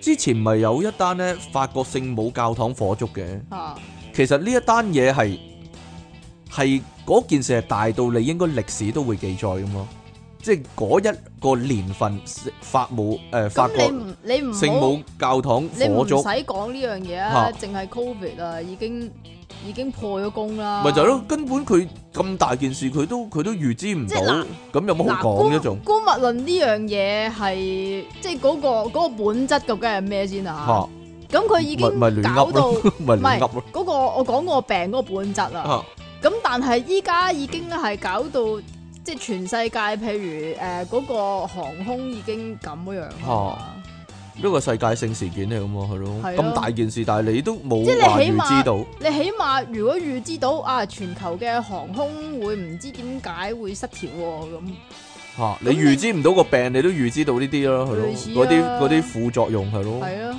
個問題就係你咁大件事，你都預知唔到，你預知打風，打風每年都打好多個風成㗎成咯。日都話香港打風啊，菲律賓打風啊，咪就係咯，咁你打風實會打風噶，你下季咪打風， 有乜咁奇咧？啊我都曉講咯，係咯，咁，仲要列唔知一千幾百條出嚟咁樣，係啊，你一千幾百條都係中打風股市冧，打風股市冧，打風股市冧，打風地震股市冧咯係咯，打風地震股市冧佢咯，或者飛機失事咁，飛機間唔中會失事嘅咯，啊唔類使似啊唔使你預知啫，係咯。咁如果話你預知到我中六合彩嘅話咧，都唔好 係咯。點啊？預知到香港會有人中立彩㗎嘛，我預知到香港人中六合彩咁，梗係啦。又或者你一講嘢啊，啲人就會聽你話嗰啲啊。其實即期就係啊。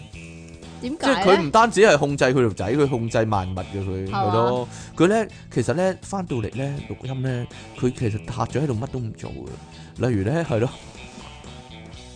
遞張廁紙俾我咁樣，佢你近佢啲啊嘛，佢佢開口講喎，佢真係啊！你近啲啊嘛，大咩人佬嚟啊？遞遞支水俾我嗰啲咧，係咯。你近乜都啲唔做啊啊嘛，佢個佢個超能力咧就叫做咩？慈禧太后啊！佢嘅超能力係咯，老佛爺，乜都唔喐，佢手指都唔喐一隻噶佢。哦，呢啲咩人 嚟？手指都唔喐就讀唔到真係電話啦，係嘛？嘿，但我覺得咧，即其真正嘅超能力咧係咧，其實佢明明唔搞笑嘅，但係又可以令啲人覺得佢搞笑喎，咁先勁啊！嗱，係咪先？明明佢冇講任何一句嘢係搞笑，係咩？啲人就覺得啊，佢好搞笑。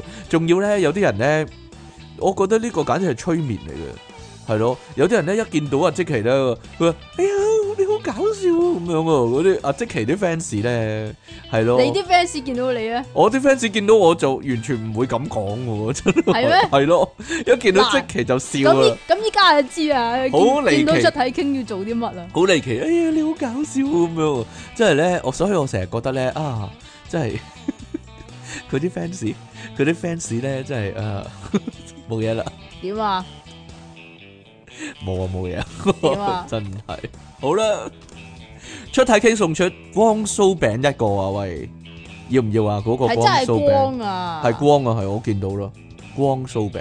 唔係光係啊啊？你都逼人即其兩神送出嘅，點解啊？麵包棍，哦，麵包麵棍啊，包棍一碌好啊，係碌咯啊，係啦，我我哋已經收到啦，好多人咧 send 咗個嗰個新聞俾我啊，係嘛？係，咯，有人咧即係一線線低咁樣又坐咗落個咩二次世界大戰嘅炮彈嗰度，我哋會講嘅呢個放心啦， 我收到十幾個呢個呢個新聞啊，好多人咧話啊，一見到呢單新聞咧就諗起你哋電腦大爆炸啦咁樣，有啲咧直頭咁講啊，一諗一見到呢單新聞咧就諗起你哋啦咁樣喎，好似我係直接哋啊好似我哋自己係咁樣啊。我哋做啊，好似我哋曾經有呢個遭遇咁樣咯，黐線噶都嗯係咯，啊真係奇怪你哋，即其利昂神頭髮黃冚冚，爆炸私人相黑噶，有陣時黃嘅，你啦我喂都，冇染到。你讀呢個啦，呢個哇係啦，我要我想要瞬間傳送到目的地嘅超能力，咁咪真係要隨意門係啦。嘛啊，唔係瞬間移動呢個叫瞬間移動啊，孫悟空咪有咯，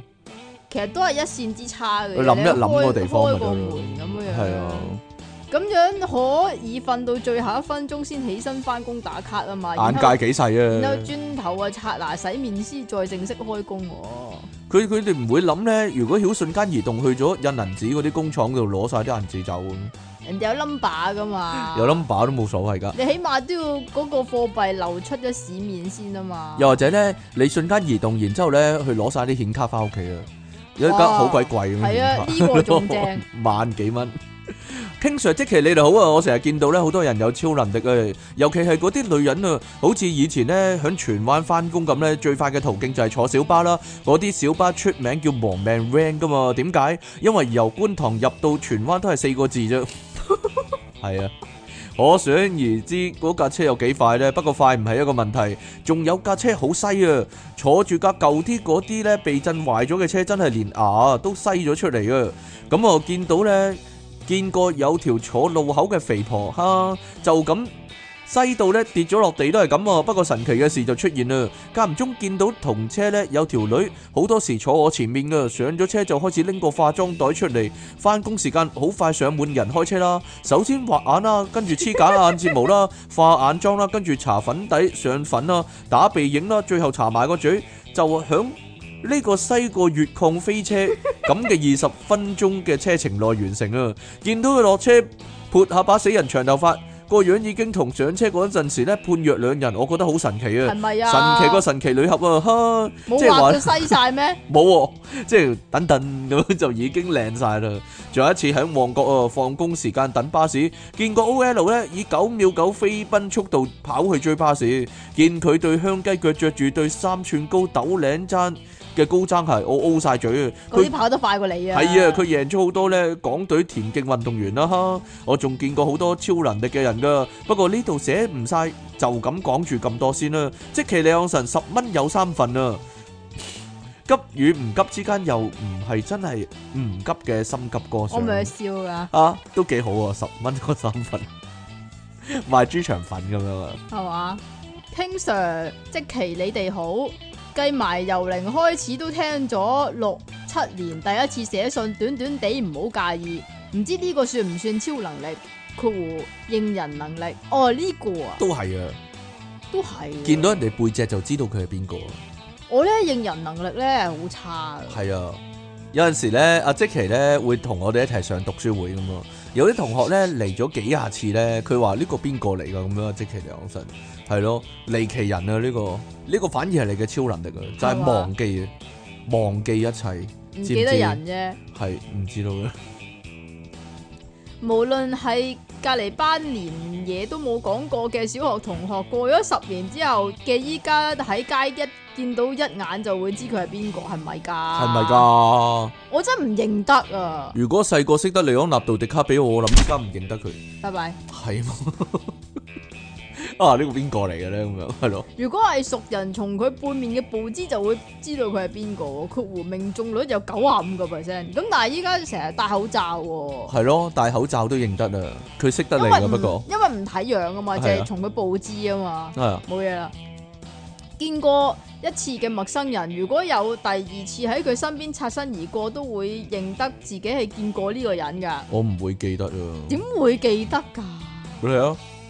例例子有一次喺第一城見到即其括弧戴住口罩的，初初有啲懷疑係唔係，但從佢身高判斷就肯定係知道係冇認錯噶啦。係咪啊？有個咁細粒嘅物體啊，係咯，認人嘅過程幾乎係自動嘅喎、見到一個人樣個腦就會自己撈嗰個人 有冇人樣 match 到類似嘅樣嘅喎，好似睇戲嗰啲天眼人面識嘅系統。係咯，職業特工隊嗰啲咁咯，如果要去差館認人咧，一定難唔到我啦，哈哈。不過依家戴住口罩呢個能力減弱咗三成啊！啊，即其尼安神珍珠好嚇人，每次飲珍珠嘢都會小心翼翼咁飲嘅天貓夫唔係火貓夫，火貓夫啊，呢個叫係啊，我哋點解我會自讀譯嗰度天貓嘅？點知你啊？見你今次講超能力啦，我可以講少少啊。請唔好開我名啦，叫我朋友 A 啦。好奇電腦大爆炸講呢個題咧，可以點搞笑到啊？呢、個呢就係即期嘅超能力啦，可以將搞笑嘅嘢講到唔搞笑，唔搞笑嘅嘢講到搞笑啊。係啦，咁啊，亦都可以將唔搞笑嘅嘢講到唔搞笑嘅。啊 網上有好多超能力 video 啊，不過有真有假啦。今年三月我開始練習念力啊，每日練習一陣啦，基本呢會由 PSI Grill。佢話咧讀 side grill 開始喎，就係用針咧頂住張石子嘅物體，你要自己整啦。我一直咧都有拍片記錄進度噶，俾四條短片你睇下啦。其實唔太穩定，有時咧會唔得嘅，仲有好多唔明白、唔確定嘅地方，暫時只能做到咁多。用針頂住啲嘢啊！頂住張石子嘅物體好咁輕咯，咁係咪同平衡力有關唔㗎？係唔係，即係話咧，你會移動到佢，你會用念力移動到佢轉啊，我轉啊！係嗰樣嘢佢會唔會會轉凌啊，空轉㗎？唔會啊，佢會頂住支針咯。睇睇網上咧，好多人都做到，相比之下呢，我嘅力量好弱啊，只係入門級啦。可能我懶做冥想，又唔識儲存能量啦，因為已經停滯不前幾個月啦。而家開始上網識下啲外國高手請教下，確定咗一啲嘢，又試下人哋嘅方法都幾好玩嘅。其實呢，佢呢，誒、我呢個朋友啦，佢甚至呢係揾個玻璃罩住嗰樣嘢，然之後呢，再要用佢轉，係啦，再用思想令到佢轉嘅，影到出嚟有冇嗰啲咧？嚇。某好似好似盲人摸特字咁樣，但係嗰啲唔係特字嚟嘅。哦、但係你都可以感應到佢係咩字。係啊，係係有人咁講啊，係有我之前都有個學生咧，佢佢話佢學緊呢啲嘢，係佢啦。有啲卡片咧，即係切，但係嗰啲我覺得唔咩嘅。例如張卡係因為你你紅硬色卡、係黃色卡、你藍色卡咁硬，樣，其實你都係得嗰幾張嘅啫嘛嚇。如果你拎咗份報紙，你明唔明啊？即係每你由日少少開始練每習日都啊，每日都係新嘅，你拎住嗰份報紙，你摸下你你讀到翻嗰篇嘢出嚟，咁就真係睇到啊哦啊。但係你本身唔係盲嘅，你呢個能力有咩用咧？其實講我真眯。埋眼都可以睇報紙啊！哦，吹啊！阿即奇進化咗啦，佢擘大眼都難啦，依家佢唔單止話要拎紙巾啊， 嗰啲拎嘢飲嗰啲係咯，佢擘大眼都難啦，依家係咯，好奇怪。你啊，唔該，你讀埋呢個啦，邊個啊？呢個定呢個？係呢個啊，呢個啊係啊， ？Hi King Sir，好耐冇聯絡啦。我有一個搞笑嘅超能力括弧真，唔知算唔算係 super power，可能只係 super sensitive。我可以， 我可以聞到人係咪唔夠瞓？我話需要瞓多幾多個鐘先回復到精神，係聞出嚟聞嘅，出嚟啊！好無聊嘅能力喎，我咪話依家興啲無聊嘅能力咯，聞出嚟啊！聞到人哋係咯，爭幾多個瞓少咗幾個鐘係咯，讀書嗰陣試過確定幾次係幾準嘅，不過有啲人個樣咧擺明通完頂嚟都唔使問啦，話自己唔攰咧呢啲嘢冇計。譬如有個人平時需要瞓八至十個鐘先自然唔夠瞓嘅，如果佢尋日瞓得三至四個鐘呢，我應該會聞到，越唔夠精神呢，就越易聞到。嗰種味同有冇食咖喱冇關喎，Alan。係啦。咁啊，我我再做乜談上頸啊？呢個係咩嚟噶？我再讀埋呢一個啊。咁啊，有個朋友咧，聞到啊！佢已經寄過幾次呢類咁嘅嘢俾我噶啦。誒、不過我都會讀嘅。我諗同呢個節目其實冇關嘅。挫敗感與逆境智能，有些人遇到困難打擊會勇於面對，尋求出路；有些人會束手無策，否定自己，變得退縮焦慮。你是哪一種人？不要緊，人往往會在最困難的時候，內心的小宇宙才發揮作用，拿起勇氣突破自己固有的框框，穿越你的門衞意識，在自己潛能中找出路，稱為逆境自強智能。只要勇於面對，逆來順受，變陣適應，就可以關關難過，難關關過，發揮生命的無窮韌力，努力自有出頭天。by Alan，馮博士每日正能量係啦。如果咧阿馮博士你再寄嚟，我都會照讀嘅，冇乜所謂，我中意讀嘢啊嘛，係咯。 係嘛咁希望呢篇嘢咧都幫到大家啦，係啦。點樣啊？每日正能量喎，每日正能量啊！咁我每日都見到即期個正能量啊，可以話係。你啊！好啦咁你照鏡啊點啊？你仲有冇嘢補充啊？關於超能力嗱，如果咧我哋直播嘅時候咧唔，係啊！如果我行埋去我條仔身邊咧，係跟住然之後就指住佢，你食煙嚟？係咪啊？你都有超能力啊？係啊，唔係啊，成成日咧啲男人咧都會形容佢條女或者佢老婆咧個鼻係狗鼻嘅，係啊！係咯，但係咧，我仲有多一種係噶。係係係，我條仔行埋嚟，然之後我你食橙嚟？係咪 啊？你係啊係啊係啊，唔知點解嗅覺咁靈敏咧？嗱，各位如果咧意猶未盡咧，或者你哋咧有你哋即係發現自己嘅超能力要講嘅話咧，就可以喺我哋直播嘅時候咧，同我哋即時通訊啦，話俾我哋聽，我哋會讀出嚟嘅，係咯，我哋會講出嚟，大家多其啲實仲有多啲好互動㗎嗯啊嘛，係啊，仲有好多嘅。例如但我唔會會講下集噶啦，係嘛？放心咯，例如咧，有啲人咧隻手指公咧，唔知點解咧就可以可以屈曲好厚啊嘛。但係咧呢個都叫超能力啊，唔止㗎，有啲呢個人叫係肢體啊可以傷殘，我覺點樣得。傷殘啊？你睇我隻手指公直不甩㗎咯，直不啦，兩咯隻，手指公都直不甩㗎嘛，係啊代表咩咧？啊，啊硬頸上學專家咯代表讀書叻啊，啲人話，低能嘅硬頸啊，啲人話代表讀書叻代啊，表硬頸啊。你屈得兩我後一隻係唔好我啊，一隻屈到一隻屈唔到咧，但係咧有啲人咧屈到咧係嗰隻手指甲咧可以掂到咧你手手指公嗰粒第骨一㗎關節係啊，係啊，嗰啲叫肢體傷殘啊，真係我嗰確定。啲叫超能力。 嗰啲叫肢體傷殘，我確定係咯。如果有人咧可以控制啲頭髮升起就犀利，係咯，可唔可以咧？即係點啊？咁我可以 cosplay 超級殺人係咪咁啊？嗰、個直頭係超級殺亞人，唔係 cosplay，係咯。好啦，咁我哋今日去到呢度啊。咁如果你發現自己有啲咩超能力咧，都可以同我哋分享。如果咧真係好多嘅話，我直頭下一集淨係講呢啲咯。係嘛？啲聽眾係咯，平普通人收都集呢啲啊！發現自己有超能力係咯，真係好需要啊我發覺我發覺你一個超能力咧，嚇！就係你個加拉底咧，永遠都係濕噶啦。黐線，黐線即係出嘢傾嘅超能力咧，就係佢唔使補水啊 㗎啊啊啊啊！佢永遠個身體都係濕噶，係個口啊又濕唔啦唔，知道咧。個身又濕啦，加拉底又濕嗯啦呢個好定唔好咧個風又濕啦，究竟呢個個人又鹹濕啦，呢個好定唔好咧？唔係，但係我成日覺得噶，如果嗰啲男人咧七十幾八十歲都生到仔都算超能力，哦咁嘅係啦，咩嚟嘅咧？呢咩嚟啲啊？咩人嚟嘅咧？咩人真係啊？鹹濕人咯，鹹濕人， 唔使食藥嗰啲好嘢嘛，可能流出嚟㗎，流出嚟。冇嘢啦。哦，你講噶啦。 真係好啦，咁我哋去到呢度啊。咁如果咧你哋有自己嘅超能力咧，歡迎喺我哋 YouTube 嘅節目啊，呢集節目嘅下低咧留言俾我哋啦，我我一段時間會讀出嚟噶啦，就係咁咯。好啦，咁我哋下次節目時間再見，下次咧要問即期啦，好快搞掂啊，應該，係因為咪？我哋會重點講嗰個咧坐到炮彈嗰個新聞啊嘛。淨係講嗰個新聞講，咯，因為有啲人咧，因為有好多人咧 send 俾我哋嘛，我哋每一篇要讀一次，啊係嘛？我哋要讀廿次，係咯，呢篇新聞我哋要讀廿次啊，係咯，好啦，咁我哋下次節目時間再見啦喎，拜拜。